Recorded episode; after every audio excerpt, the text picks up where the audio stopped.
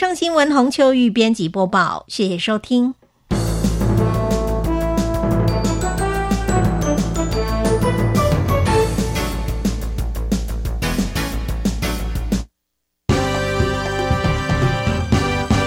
教育广播电台全国调频网收听频率：台北、桃园及高屏地区一零一点七，基隆一零零点一，宜兰、彰化、台中、云林一零三点五，新竹、苗栗一零三点九，南投九八点一，嘉义、台南一零七点七，恒春九九点三，花莲一零三点七，玉里一零零点三，台东一零二点九，澎湖九九点一，金门八八点九，马祖九一点五。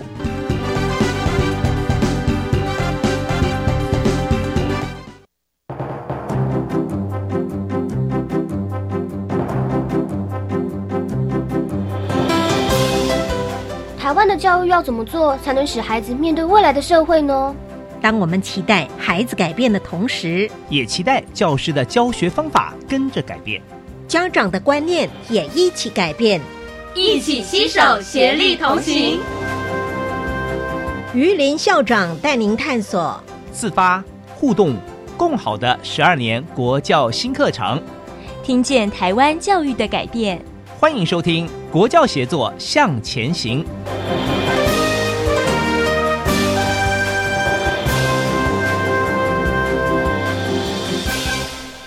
各位听众晚安，现在您所收听的是教育广播电台专为十二年国民基本教育新课程所规划的系列节目。这个节目固定在每星期三晚上六点零五分为您播出。我是节目主持人于林。呃，今天我们谈的是一个比较大的问题啊，所以待会儿呢来的贵宾人数也很庞大。那我们探讨的是什么呢？就是配合新课纲。我们高级中等学校课程计划的平台整合，呃，课程计划平台整合这个名词哈，呃，各位可能比较陌生，不过不要紧，呃，待会儿我们的几位贵宾会一一的详细解说啊。那我首先呢，就为您介绍，呃，第一位贵宾是我们教育部师资课程教学与评量协作中心林清泉林规划委员，呃，林委员呢，他在台中家商啊。呃，经历非常的完整啊，分别担任过呃教务处、学务处、总务处、图书馆主任啊。那在这些年，对于我们整个新课纲，不管是课审会、课发会哈，都一直在参与。那也是我们这个呃重要计划的协同主持人，呃，林清泉林委员您好。哎，主持人于校长好，各位听众朋友大家好。好的，呃，接着介绍第二位贵宾是我们。台中市立台中家商的教务主任简坤义简主任啊，那简主简主任也是呃经历非常的完整哈，在教务处里面实验组、注册组、设备组都担任过，在一级单位主管里面也当担任过图书馆呃实习辅导处以及教务处的主任，呃简主任您好，哎主持人于校长还有各位听众大家好，好的呃接着介绍呃的第三位来宾是我们教育部。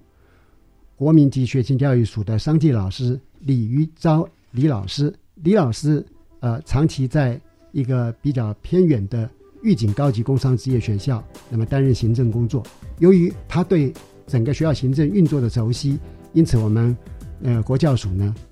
为了借重他的能力啊，请他来担任国教署的商界老师。李玉昭李老师您好，主持人好，各位听众大家好。好的。呃，因为刚才我们已经谈到啊，有几个名词啊，就是特别是需要课程计划整合平台等等啊。那我们现在就开始比较详细的来请教三位贵宾啊。我想首先，呃呃，我想呃请教的是简主任，是不是您能够为我们谈一下有关呢推动高级中学学校课程计划整合整个这个发展的历程啊？麻烦简主任。好，嗯，谢谢主持人哈，哎。就是课程计划的部分啊，就是原来是九九课纲的实施。那其实目前我们现在实施也是九九课纲。那未来就是在一零八上路就是新课纲嘛，哈。那九九课纲在实施的过程中，其实，呃，不管是过去或者是未来，其实学生的每就是他们要修在高中或者是高职的三年的课程要休息的课程，实际上在他们入学的前一年，嗯哼，这是相关，不管是九九那个的课程纲要的规定，或者是未来新课纲的规定，都是这样。例如，以一零八的新课纲，在一零八实施之前，在明年的一月底之前，那个教育部或者是国教署就要，呃，备查所有的高级中等校的课程计划，以让未来，诶。一零八，假设以一零八入学的话，他在一零八一月就可以知道说所有的高中的所有的课程。那在过去九九课纲的时候也是一样。那也就是说，在九九课纲的过程之中，他在实施的时候，他每个学校要把，诶，高中在学校的课程计划都要做填报跟审查的部分。那那有普分那课程计划，一般而言以。以高级中等学校分为普通型高中跟技术型高中，是那还有一个是综合高中。那这三种课程的计划填报，原来是在所负责的三所学校。那技术型也就是高职的部分是由台中家商承办。嗯，那普通型的话，一直都是由宜兰高商，哎，宜兰高中啊。然后那个综合型的部分呢，是南投高商。哦，好。那这三个课程就，也就是说，当时，诶，你所属的。如果你学校如果是只有普通高中的话，那就是到宜兰高中那边做填报跟审查。是。那如果你有技术型的话，就要到台东家商。嗯。那如果是综合型的话，就要到南投高商。嗯。嘿，那整个课程就那当时，诶，课程计划经过填报之后，书面资料是由三个单位负责审查嘛？是。那审诶，那由国教署备查完之后，各校就会公告各校的未来。诶，新生要入学的课程计划就会放在那个网络上公告。嗯，那但是这样一般，不管是一般的行政内容，或者是教师，或者是学生，或者家长，其实这样的话，他本来，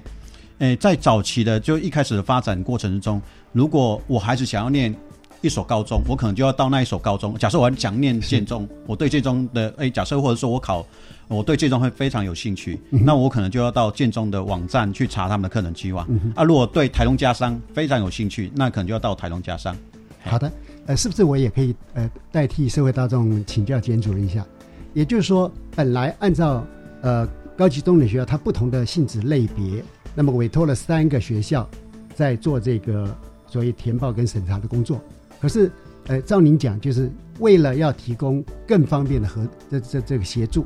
让我们的社会大众或者关心教育的人或者家长等等，他想要进一步了解某校的课程的时候，哎，现在呢，呃，在您这边是做了一个所谓的高级中等学校课程资讯网，这个意思是什么？这个意思应该说，哎，国教署也发现这个问题，就会造成说学生或者是家长的一个困扰，就是说他没有一个单一的入口网站。对，那所以国教署又发现这个这个关键点，那作为他在。一百零二年就委托台东家商做这样一件事情，所以当时三所学校有三个，假设有三个网站，哎，他们自己的有自己的资料库或网站啊，他们在填报的时候是有三个资料库，是。那，诶，学生要那个要做查询的时候，可能要到原来三个网站去查询，或到各校去查询，嗯，那国教所发现这个问题之后，他就是成由台东家商委托台东家商成立一个课程资讯网。那课程资讯网，因为三个学所负责学校的资料库，他们就开放给台中家商做那个是一个比较专业的名词，叫做做做 view 的方式。也就是说，我台中家商可以去查询这三所学校的资料库。那学生跟家长就是由台中家上这个课程计划资讯网这个入口网站，单一入口单一入口网站。那那这样我大概就比较容易理解哈。那么，比如说举例来讲，假设我有个我有孩子，有好几个嘛。比如有一个读呃普高，有一个读呃技高。假如这样，那我过去我要到不同平台。对。可是现在呢，只要进到你们所承办的这一个呃单一平台，我从这个入口，不管我的孩子是读哪个类别的高中，哎，我都可以这样处理。哇，那我觉得国教署在这个部分的思考哈啊，的确是相当相当值得赞赏。那呃，您是不是在这个部分，就是说，他的那个查询等等，是不是有有一些进一步的说明？那查询其实就是说，因为各校在九五课纲里面，大部分就是因为课程的计划里面，大部分一般来讲就是有固定啊，或者是校定的选修的部分啊，或者等等其他的，不管是如果技术型，还有一种叫做专业专业科目或者是实习科目。那孩子如果对，呃，假设我是我对电机非常有兴趣，或者说我对写程式非常有兴趣，哎，我想了解说哪一所普通诶技术型高中或者是高职学校有开设城市设计的课程，嗯，那我就直接在那个这个单一入口网站里面去打。打一个叫做城市设计，是那我就知道说哪几所学校我在有开设全台湾或者全国有哪几所学校开技术型的，哎，在技术高中里面有开城市设计或之类的等等，这样就是一个很方便。就是说，它整个的，因为透过一个资资料的一个整合，单一入口网站，这样他在查询说的资料的设备，如果是当时如果没有整合的话，哇，就就他不知道怎怎么怎么去做。所以这样的一个方式呢，就是在查询的方式是非常的方便的，对。所以站在家长或孩子的立场，一个是说我已经就读某校，对，我要了解在某校的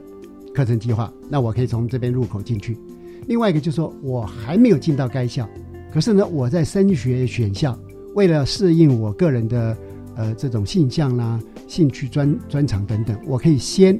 就从这个入口网站看到各校有没有我所。希望学习的那个课程，哦，对，哇，那这个功能哈，它的效能就更大了了啊。好的，那接着我到呃，想进一步请教哈，就是呃呃侵侵权委规划委员哈，是不是可以麻烦您来谈一下哈？那么在全国这个课程计划平台整合的推动上面，这个机制是怎么运作？因为刚讲前面已经有三所学校，它已经有分别不同性质的。这个入口平台等等，那现在我们要去怎么样整合？它的机制是怎么样？那是透过什么方式来做整合？是不是要请呃林委员为我们说明？好啊，主持人好。那我想呃，相对于哈这个我们高中生升大学，他会到大学相关系所去查询他的开设课程。嗯，那刚刚简主任提到，就是我们目前呃在推动的课程计划平台。它是把这个普通型、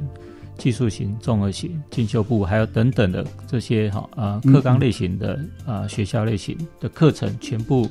整合到一个中央资料库。嗯，好，那为了要建置这样一个中央资料库呢，所以我们就规划了一些机制来去推动，逐步推动，让它能够哈朝我们的目标来落实。嗯那第一个，我们想到就是说，我们先要依据总纲，呃，这些规范的这些课纲类型来去一一盘整，到底我们有哪些类型？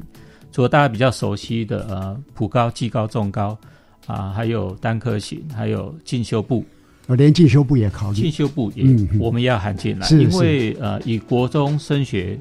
呃，高级中学校的选择来讲，它其实的选择非常多元，是。那还有呃呃，以升学导向的使用技能学程，嗯嗯，甚至呃属于特殊类型教育的这个呃育才班，啊特教班，啊那甚至还有体育班，嗯，还有科学班，哇，这么多的类型，那学生的选择非常的多元，但是也可能会无所适从，所以我们必须要啊去盘点。这些所有的课纲类型，嗯，然后希望都能够整合到刚刚讲的啊课程计划的一个平台，那让有利于这个我们国中的呃家长学生，好能够呃在选校时候做一个课程的查询，嗯哼，能够啊希望能够啊这个自信啊选择。那么对于呃我们高级中学校的呃学校端来讲。呃，各校之间也可以，呃，师师生也都可以去参考的啊，自己学校跟其他学校相关的课程的计划，嗯，好，这样，OK。那么，因为这是一个很庞大的一个整合机制哈，嗯，那么在你们规划在细部上面，比如说让刚刚所讲的四种类型的学校，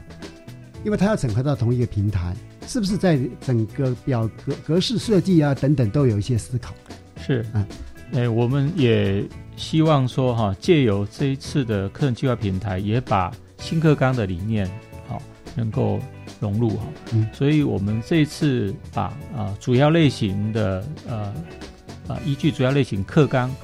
啊的理念啊来去研定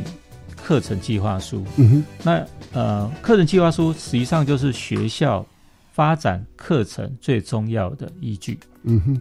好，那这课程计划书的内容，我们要如何呈现啊？课纲啊，重要的呃基本理念啊，比如说啊，学校如何去规划它的愿景，嗯，啊，我们希望的学生图像，嗯哼，好，进而到学校的课程规划，这样逐步的来去啊，完成学校整套的啊，为这个学生量身定做又具有学校特色发展的课程计划。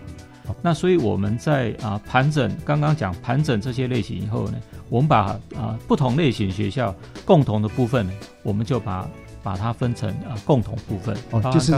呃四四种类型的有一个共同部分的呃项目，对，就规划出来。了。对，那是不是也有一些不同非共同的？对，不同的呃，因为呃课纲的不同，普通型、技术型、综合型，还有我们刚刚讲像进修部。使用技能学生、科学班、艺才班等等这些类型，它的实质课纲内容会有些不一样啊，包含固定必修的科目、校定选修的规划等等这些不一样，所以我们就把啊共同部分跟非同部分做一个啊明显的一个啊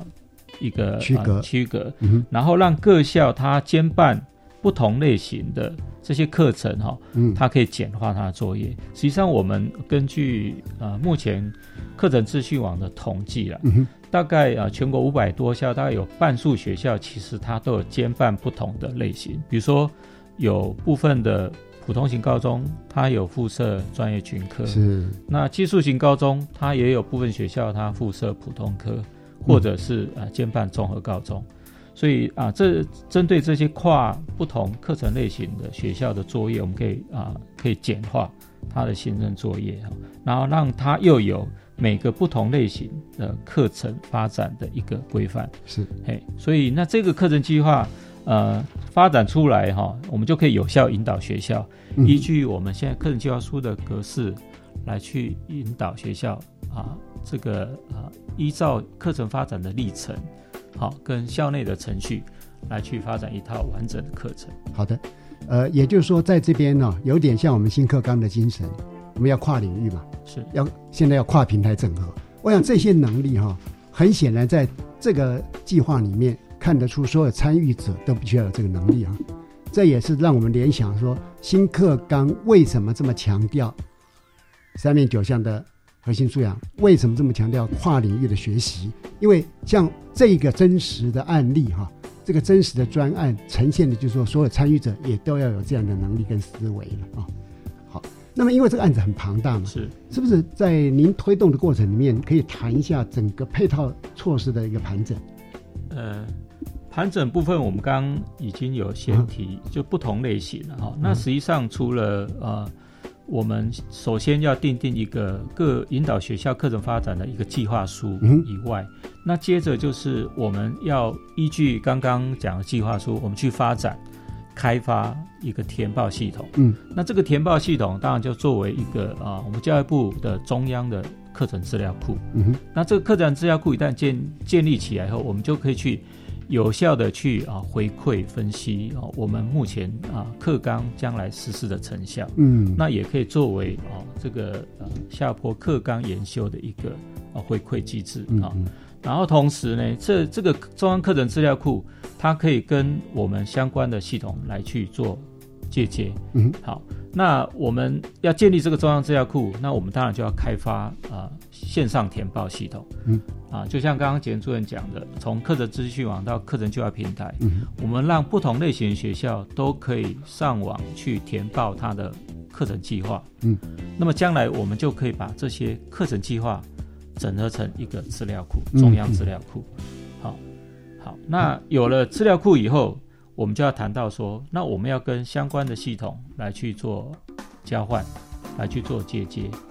好，那目前跟呃十二年国教啊课纲相关的，还有学生学习历程嘛。嗯，好，那学生学习历程，呃，学校必须把学生的修课记录上传到暨大的学生学习历程资料库。好那这个学生学历程的资料库呢，它就必须要跟各校的课程计划做个连接，所以我们就把呃中央呃我们现在课程资计划品的这个中央课程资料库呢，把它做一个啊资料的交换。好的，好，那，让不同的平台里面就可以有啊这个课程资讯。好的，呃，这样呃听起来我们这个平台它的功能还是蛮全面的。一方面可以作为教育部它的一个课程发展的大数据，作为呃国教院新一波课纲的一个依据。事实上，在整个学术界哈，其实也可以借用这样的一个平台，对台湾未来的课程发展哈，能够做一个引导。呃，接下来呢，呃，我想请教一下呃于昭老师哈，就是目前有怎样的一些配套措施，能够协助各类型学校来应应一百零八学年度新课纲的课程计划填报作业啊？因为这个填报作业一定是很庞大、很复杂的。好谢谢主持人。那就如同刚才那个侵权委员还有那个简主任上面呃之前呢刚刚所说明的，那我们课高级中等学校课程计划整合平台的部分呢，已经整合了嗯普高、技高、重高。呃，使用技能学程还有进修部的那个各类型的课程计划的填报系统，那我们本署也考量到了呃具有特殊性学校形态的呃学生的学习权益，所以包含了我们的矫正学校，还有境外八所的台商学校呢，我们也呃就是呃根据他们的特殊性，然后呃去召开了呃数次的会议去研商说呃包含呃这类型的课程的这类型学校的课程计划计划的那个。规划，还有他们的填报跟审查的相关规定，然后还有学生学习历程的认采认的一些议题去做一个讨论跟定定，那以保障学生的教育选择权跟他们的学生权益。是对。那目前呢，就是我们呃，为了让学校。呃，各个学校可以了解，就是各类型课程的计划的规划跟审查原则，还有包含我们计划的格式，还有线上填报的一些操作。所以我们在六月的时候，六月中下旬的时候，已经办理了各类型的呃课程计划的线上填报的说明会。是。那也考量到说八月份有很多的那个行政人员的更替，对，所以我们预计在九月的中旬也会办理第二场的全国高级中等学校的课程计划线上填报说明会。那在这个场次。呢，我们也会包括了那个特殊需求领域课程，包含特殊类型班级的体育班、艺才班，呃，这些类型的课程的填报的说明。那我们也会希望说，因为我们在十一月的时候就会开，呃，让学校全国各校去呃填报我们的课程计划。那我们为了让就是学校可以如期的线上填报，我们也请了那个呃。高中优质化跟高职优质化的支付委员协助入校支付和市区域支付，对，那以协助各校都可以就是如期的按照的那个课纲的规定相关的那个配套的规定，然后可以填报。是，对。那那些前导学校呃，在支付委员的指导之下，目前是进行有有在进行一种试填，是呃已经在进行当中。对线呃线上填报部分基本上都已经就是都有都有呃，我们开放试填之后才完成了我们的线上的填报系统。对，所以我们也理解哈，这个是一个非常庞大复杂的工程。对，我们做了非常多的努力。但是我相信哈，呃，一方面证明我们跨平台、跨领域能力培养的重要了啊。是。一方面呢，它也可以作为整个台湾课程发展的一个呃一个硬架。因为可以使得我们整个整体课程发展水准能够垫高，特别是哈，在这一波的改革里面，我们看到现场很多不同类型的学校，他们在课程发展上面的确哈都已经走出特色。那有了这样的一个平台，是。我们的有效啊，那么更容易能够借助他人成功的经验，呃，同时呢，呃，在某一种程度来讲啊，我们称它叫华山论剑呢，嗯，也就是说。大家很精彩的这些呃作品可以拿出来做对照啊，我想的确啊为台湾那么未来的课程发展啊呃走出一个新的气象哈，呃我想呃因为呃我们先听一段音乐之后哈，再针对啊刚刚的这些主题，我们再继续请教三位贵宾。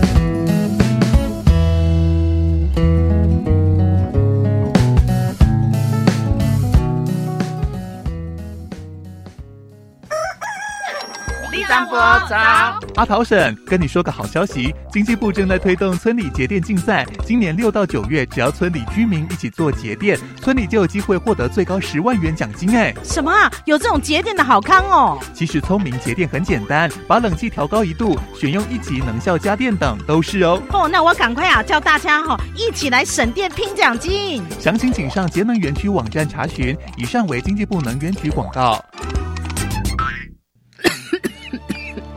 哎呀，今年家里经济困难，又要帮你准备学费，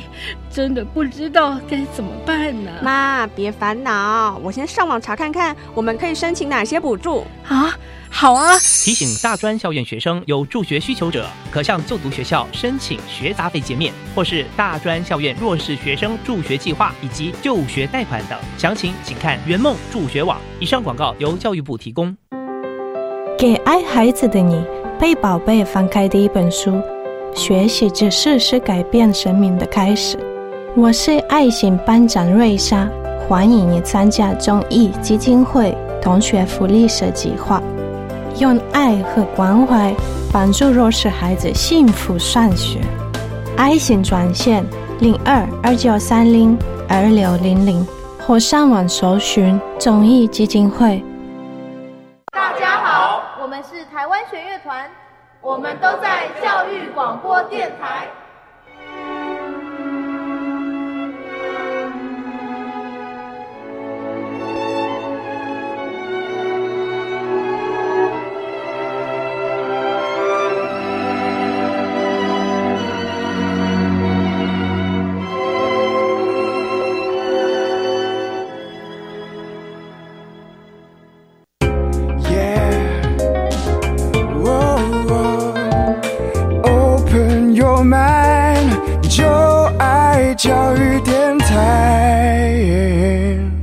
听众，大家好。呃，刚才在前半段的节目里面，我们已经请教了呃协作中心林俊权规划委员、台中家商简主任，还有国教署的李玉昭老师啊。我们对于整个课程计划整合平台啊，做了一些探讨啊。那接下来时间，我想说，呃，是不是我还继续来呃请教一下哈？所以我想请教的是简主任哈。那么在高级中女学校。课程计划整合平台，它的整个架构大概是怎样？好，哎，谢谢主持人。好，那个课程整个的那个计划的平台架构，从早期其实，例如刚才讲的说，以普通型、技术型、重高，还有进修部，还有实用技能学程，总共有五诶四个，因为台中家长负责进修部跟技术型高中，所以总共有四个诶单位负责。五种课程计划的一个填报跟审查的部分，那他们的城市是自己设计，资料库也是在他们自己学校。哦，但是就是在呃呃一百零六年，那国教署就委托台中家商建制了一个整个课程计划的一个重要资料库。嗯，也就是说，这四所学校所负责的五种类型的课程计划的审查填报的资料库，全部集中到台中家商。嗯，那他们的。城市还是由四个学校来撰写，但这样一个有一个那而且还有一个重要的部分，因为不管是五种类型的课程计划里面，还有共同的部分，对，例如说学校基本资料嗯，好学校愿景、学生图像是。好课程发展、课程各个学校的课发会组织这些或者是什么课程计划的依据，都是有共同的部分。那如果假设有一所尤尤其是有可能是私立学校部分，他可能办了使用技能学程。普通型、技术型，还有重高有可能。如果他办的四种类型，如果是按照之前的做法，也就目前现在就一零七学年度之前的就课纲的做法了，站纲的课程的填报的做法的话，他要填四种类型的前面那个共同部分还要填四次，那真的是哈啊！所以建议诶，国教署或者部里面建议这种减轻学校行政人员的工作，这个行政的工作量。所以把那，例如说，我这种四种类型，以后到一零八的部分，他只要停一次就可以。对对，这样就减轻行政教学现场的行政人员的行政量。对，这样是一个非常一个重要的一个部分。嗯，嘿，那资料库的统一也有一个好处，就是刚才主持人于校长有提到，哎，资料库如果统一在同一个的话，所有的课程计划，尤其是学校的选修课程的部分的资料，全部都在台中加上资料库。嗯，那以后，诶。不管是署里面，或者是部里面，或者是说以后的学术单位，要研究整个台湾全国的高级中等学校，这个在这个第十年到第十二年这个阶阶段的所有的学校课程的计划的一个开设情形，整个就有一个大数据，是一个非常有研究的一个价值。是是，对，我想这样的话，呃，它不仅是在实用上具有价值，对未来持续研发呢也有价值。那关于这个议题，不知道我们林清泉国浩委员是不是有呃补充说明的？哎，主持人好，我可以补充哈。那介于这个课程计划平台它整合出来的效益，所以我们啊就可以把刚刚我们讲盘整的其他的课纲哈，也都可以啊纳进来。比如说像呃普通型高中它。啊，通常有学校会附设一才班、科学班，所以我们就让啊一才班、科学班，它也加入到这个填报系统，然后让普通型高中它可以一起填报。那么学生他将来做课程查询的时候，诶，他可以查询普通科，他也可以查一才班。这个学校有设一才班或者是科学班的课程，所以对呃师生家长来讲都非常有很高的效益。那么另外像体育呃班。啊，体育班的部的课程，它一样可以在啊普通型、技术型或综合型里面来做查询。嗯哼。那特教类型也是逐步会纳入到我们这个整个平台里面来。是。所以它的效益会越发的啊，这个啊呃，它的呃它的呃这个整合进来的效益啊会越来越好。是。所以这样处理之后哈，那么可以做到一个平台来填报，一个平台来查询，但是原有的。各单位他要做审查，是可以维持多个单位审查啊，是，也就是保留了过去的所有的优点，但是呢，却使它加值优化，创造一个更大的使用可能性哈。好，那么呃，刚刚也提到哈，就是有提到说怎么样子跟学生学习历程资料库的嫁接哈，还有呢，因为我们整个课程计划整合平台，原来我们就有校务行政系统。那现在又对于学生学习历程资料库有一个比较完整的建构，那么这些系统之间如何嫁接？是不是麻烦我们呃呃那个林规划委员来说明？好，呃，那课程计划平台它整合了所有类型的课程资料，成为一个重要资料库，所以呃教育部相关的呃这个教育资料库。它就可以去来做借鉴。是，那我们第一个规划的就是跟呃总纲有关的学生学习历程资料库。嗯，那么依照这个学生学习历程资料库作为要点，学校它必须要啊上传学生相关的呃基本资料、修课记录、啊学习成果多位表现等等啊资历资资料到呃学生学习历程这个中央资料库。好，那我们就。课程计划平台呢，就怎么样来把中央资料库的资这个课程资料，集合全国所有学校的课程计划资料，怎么来去跟学生学习历程资料库来去做接接？嗯，所以我们就想到说，哎，我们用课程编码的方式，嗯，来把全国这五百多校所有的固定校定的科目，按照科目开设的属性类型，嗯哼。来把它编码，那编完码，这个课程编码它就是一个索引，它就可以把我们所有啊中央课程资料呢，来跟学生学习历程资料库来去做一个借鉴，嗯，做交换。那到了呃大学端，它将来啊，它可以啊引用学生学习资料库来去作为学生的啊学习历程的查询的时候，嗯，它就可以利用这个课程代码。来去查询他修课记录，那么这个科目的啊学习重点，嗯，那就可以理解学生啊他的学习历程的内涵，还有学生的兴趣形象，那么也更能够彰显啊学生啊他的学习表现，嗯啊，那这里就包含学业跟非学业的相关的表现，对。那么另外一个是啊目前啊因应总纲啊规范的这个所谓校定课程，我们鼓励跨班选修啊。或多元选修，嗯，那学校就呃会有选课系统的需求，所以国教署也非常贴心的哈，就是委请北科大开发一个公版的校务行政系统。嗯，那这个校务行政系统，它将来啊除了啊客户系统、成绩系统、学务系统、辅导系统，它会建立一个非常啊完整的一个校务行政系统，来供学校端自行啊自由采用。嗯嗯，好，那这里的课程资讯刚好就可以利用我们现在已经有了中央课程资料库的优势嘛，嗯，来把这个课程资讯来去跟北科大公版的校线系统来去做借鉴。是，那么我们就不用重复让学校去重复建制这边我就想资料。替学校追问一下，对，就是我们未来是可以 one coding，就是我 coding 一次就完成，不要说在不同的系统里面我要重新反复的上传等等。对，这个最大效益就是嗯我们建立中央资料库的目目目标，就是希望能够大幅简化学校重复填报的这个作业。是，好，单一窗口，然后利用各系统的借接，好，让这个资料的交换更有效益。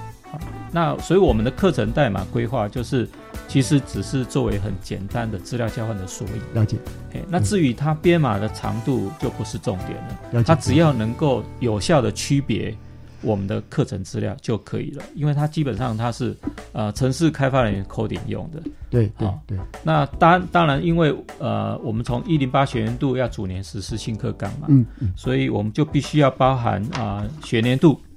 啊，包含校代码啊，这里就包含了九码，啊，然后呃，这个课程是开在学校呃哪一个呃，比如说普通型、技术型、综合型，它是属于啊、呃、哪一个啊、呃、普通科，它是属于啊职业专业群科的哪一个群哪一个科，那这这个这个归属大概就有六码，真正跟科目属性有关，其实只有短短的七码。了解。好，那这样就可以有效的作为不同教育部所属资料库里面不同资料库借接的一个索引的交换。好的，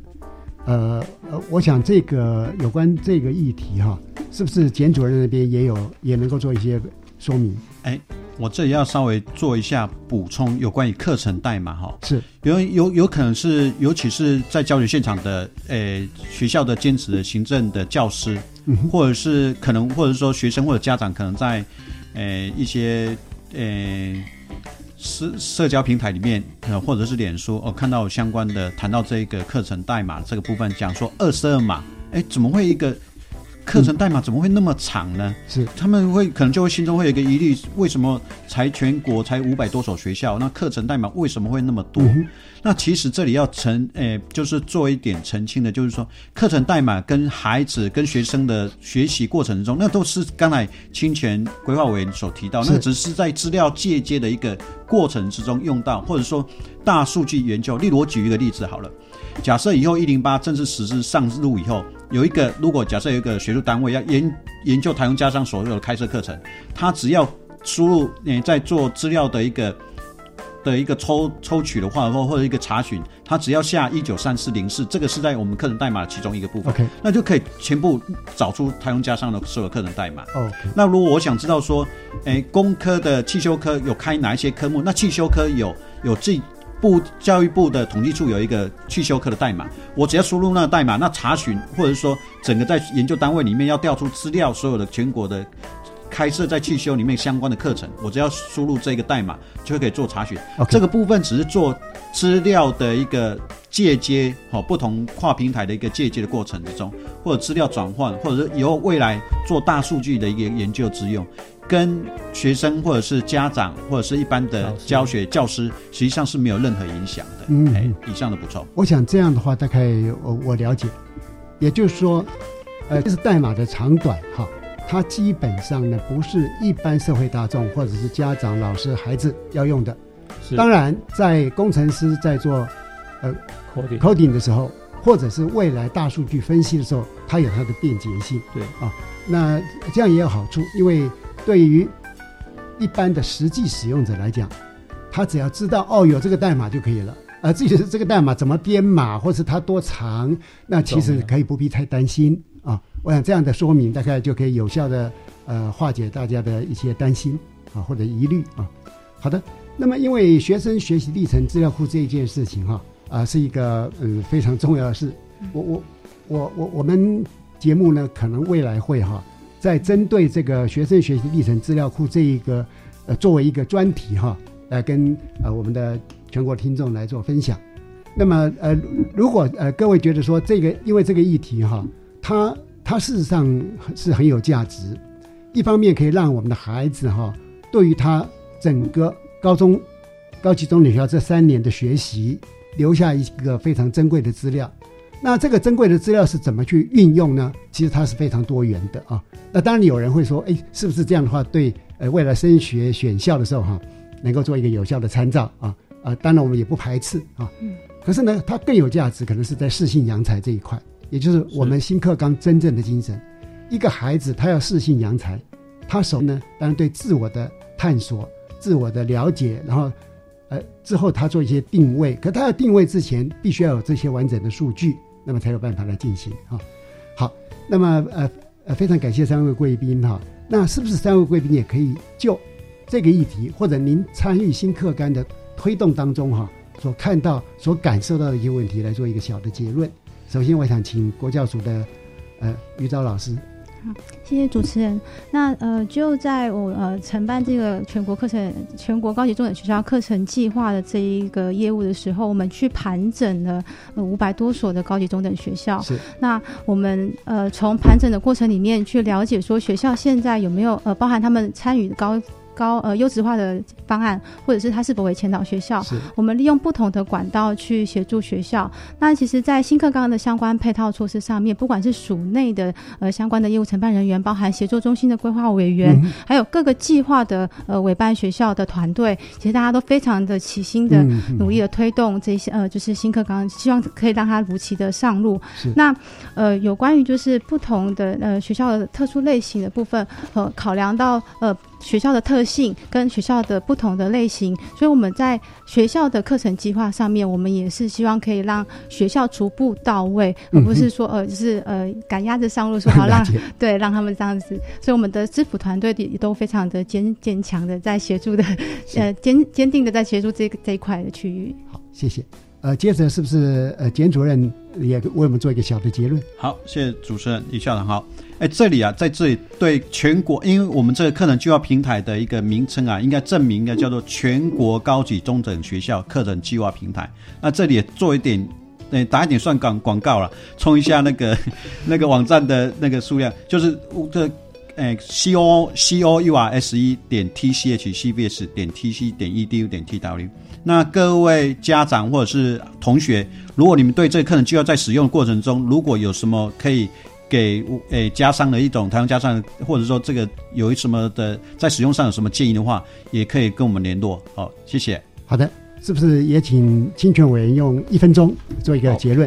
好，呃，这个课程计划平台大概历时两年，哈，从规划推动到啊目前完啊初步完成的一个阶段，哈，啊有协作中心、国教署，还有啊承办学校台湾家商，还有我们啊各。填报系统的承办学校所齐心合力推动完成哈，那这些相关配套跟资源的整合，确实哈可以有效的引导学校啊去依据新课纲来去啊做课程规划跟发展哈，那也成为哦推动我们新课纲实施非常关键的啊一个配套措施。那我们也啊期待这个课程计划平台能够发挥它预期效益，那成为啊全国。啊，学生、家长、师生，一个非常啊好用的一个课程资讯平台。好，谢谢。好的，呃，谢谢三位来宾。我想从三位来宾的谈话里面，我们知道哈，在国教署、教育部推动的新课纲里边，有许许多多在第一线的老师以及我们的行政同仁伙伴们，大家齐心协力，在为这个课纲的发展而努力。那这一群默默耕耘的人。其实我们要借这个机会向他们表达敬意啊！好的，接着请您收听由白天主持的小单元《课纲交流道》。老师、同学、家长们请注意，关于十二年国教新课纲的疑难问题与解答，都在《课纲交流道》。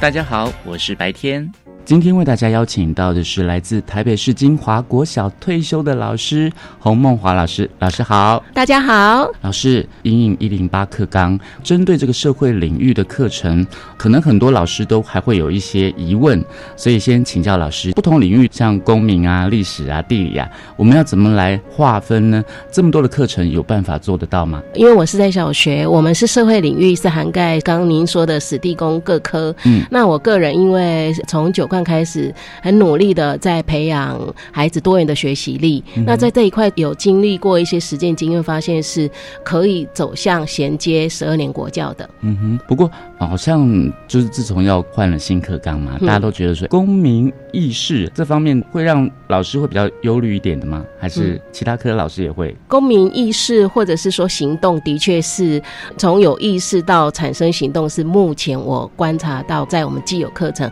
可能比。较呃需要再琢磨的，所以我觉得这样子推了十二年国教非常好，可以让我们梳理一下既有已经做到哪里，然后未来还可以朝向更好的方向去走。公民意识跟实践力，我想这一块是非常重要的，是几乎是我们整体的一个学习核心。所以我觉得是有一点点马上就做到的，虽然是有一点点困难，但是。应该要可以自力前行的老师，因为您是在国小服务嘛，开始新的课纲之后，怎么样来衔接到国中呢？小学基本上主要的课程内涵跟国企的会有一些接近，所以我觉得在衔接上是我们应该在小学阶段致力于说培养孩子学多元的学习力，然后让他从拥有能力到逐渐累进一些行说一些素养，到国中的衔接，他们当拥有自学的能力的时候，要衔接国中的史地公三科内涵。也加深嘛，加广了嘛，我觉得才更有可能。因为素养导向的教学强调学习历程嘛，一般如果说学生他的才华并不能够在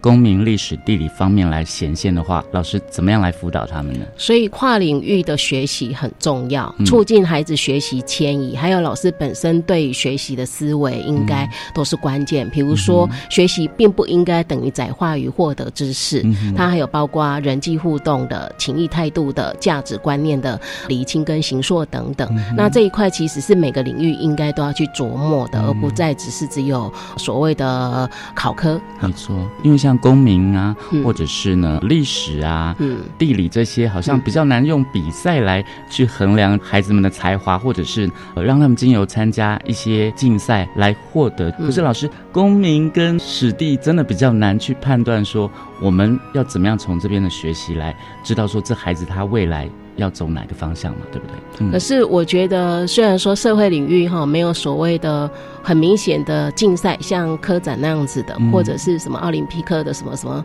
呃比赛数学的哈，对等等，但是。教育这个方向，我觉得基本上不应该窄化在那个只是在比赛这一块。所以，那个既然是多元学习力的话，应该是从很多面向来看。所以，比赛当然是可以让一些在这一方面很有成就的孩子他来展能，我觉得也是好事。但是，不见得我们的学习就等等于说要推比赛才有办法代表成就。所以，这个也就是回到刚才说的观念的一个流动跟那个修正，我觉得是蛮必要的。既然是多元的学习力，那社会领域其实是还蛮多元，可以培养孩子多元学习力，包括他可能思考、关读图、数据的数学科的那个某一些学习力的应用，包括国语文的展能。我觉得在社会领域其实还蛮可以做到的。嗯，对，所以我不认为说应该是从那个竞赛这一块来强调它的一个重要性。是，其实呢，很多声音旁边的老师也跟我们的洪老师一样说，嗯，白天你刚刚这样讲好像不是很正确哦。对啦，因为我我们是帮。某些老师可能他会有这样的疑问，或者是家长来帮他们询问的。那老师，因为课这样真的上得完吗？公民、历史、地理有三科，诶，那相较于其他重要的那五科，国英啊、数学啊。怎么样来权衡呢？我们先来讲上得完吗？嗯，上得完吗？这个议题永远是教学时间不足，永远是多数老师心里的焦虑。我自己也完全经历过，所以我很清楚，说我只有克服教不完的这个焦虑，我才有办法真的去实践一些培养多元学习力的理念。那我确实也在退休之前的几年，大概我觉得应该有实践到。我的想法就是，教学时间不足这件事情是共同的困难。是那所所以我呢必须厘清我的方向是要把孩子的学习带向哪里。如果他只是要学习记忆知识，然后去获得很高分这样的一个取向的学习，我们当然会很努力的塞很多的内容，因为社会领域其实就涵盖这么多，所以教学时间会不足。如果换成培养学生学习多元的学习力的话，其实教学时间一样是不足。所以我身为一个现场的实践者，我就必须先克服我的教学不足的困难。我怎么做呢？我就是先那理清方向。刚才说我要把孩子带向多元学习力嘛，那培养这些学习力，刚开始真的还蛮花时间。所以我实际的实践经验就是，我不用均分法。什么叫均分法？比如说以小学来说，它大概一次会有六大单元。嗯，啊，那我不会每一个单元每个课次的时间是均等的。那前面的第一段，特别是月考，我甚至是调整。我们六大单元，我我们只考两次。我第一次月考只考两大单元，第二次月考考四大单元。对，但需要先跟家长说明，我们为什么前一段时间只放两个单元，后一段看起来内容量好像很多，但是因为前一段你就是要培养孩子的一些，包括学习的习性，哈，他呃能不能投入学习，有没有热情，然后能不能参与，有没有方法，有没有能力学等等，这些都是我在课堂上努力想要带向孩子的。所以刚开始真的要花一点时间，但是一旦我坚持到底，培养孩子一些学习力，分散式的不断的累进的话，你会发现一段时间之后，哎，他们拥有自学的能力，包括比如说阅读是有读有道，有读有理解，哎，这时候你就可以开始发现你节省很多教学时间了，于是克服了不知不觉中克服了教学时间的困难。刚听到洪老师这样讲，我相信老师呢应该就对于教学的时数到底够不够，嗯，应该有画出一些疑难了。我们是重质不重量嘛，嗯就是把单元浓缩。但是呢，也有讲到精髓，让孩子去融会贯通。就是说，是主要概念的部分哈。我觉得老师当然也也会讲解，但是我的讲解会放在比率放低，我的讲解会放在关键促进他理解的这一块。简单的说，what 的东西，如果我有办法带他们自行阅读理解，我不会再讲 what，我的时间就可以省下来。坏的部分，如果他不理解，我可能会简要说明，或者甚至透过实作活动让他们去探究为什么是这样。这样的情况之下，孩子他会。思辨能力、思考嘛，哈，包括阅读，还有跟人互动、分享、沟通、诠释、说明、归纳、推论等等能力，他会在实际有操作的一个历程里面慢慢获得。那么学习力累进的话，我因为在小学哈一教就是五六年级两年，到了第二年其实就是有一种坐收成果的感觉，就是说，哎，教学时间不再会是我最大的困扰了，反而是我还可以有充裕的时间去融入国际教育的议题啦、人权或性别等。媒体素养等议题的融入，这是我自己的实际经验，所以困难是有的。但是我觉得，首先就是前段的部分要先克服困难，然后把孩子带向一个拥有多元学习力，然后愿意学、肯学。我觉得这个方向也是未来我们十二年国教希望力推的。那事实上，应该是现在就要开始落实跟实践的。没错，所以如何养成一个良好的未来的公民哦，真的蛮重要的。不要说史地跟公民是不重要，其实在未来的这个竞争，不管是国际化或全球化，都是非常重要的。嗯，当然很重要。特别是你看那个呃，蛇岭国教的三面九项核心素养哈，我们看到几乎每一个向度都跟我们社会领域环环相扣。所以其实社会领域基本上它可以说是一个很生活化，人跟人互动，人跟环境，人跟时间空间的一个互动下的也产生的一些既有知识又有一些情谊价值态度的部分。所以基本上我觉得老师只要愿意去做，然后排除一些既有的困难，啊，做了大概持续下去，他不会马上立竿见影，他不像比赛那样说马上看得到结果，但是持续下去，只要我们的方向是对的，然后做中学不断修正，我想大概一个学期大概就会看到学生的一些学习力，那两年啊，那更不得了哈。对，所以呢，呃，听了我们的过来人哦，这是我们的台北市金华国小退休老师洪梦华老师他的分享之后呢。老师应该都已经破解了很多的迷惑了哦。其实没有教不完，只有有没有用心教，或者是用对方法教，对不对？嗯。好，今天也非常谢谢我们洪梦华老师跟我们的分享哦。好，谢谢你，谢谢，谢谢大家，拜拜。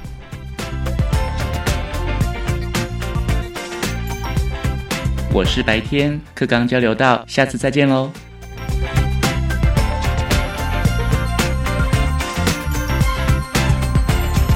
好的，我是本节目的主持人于林。呃，各位听众，国教协作向前行这个节目在每个星期三晚上六点零五分播出。下星期三将由本节目另一位主持人谢若兰老师为您服务，欢迎您再次准时收听。晚安。自发学习，师生互动，创造共好校园。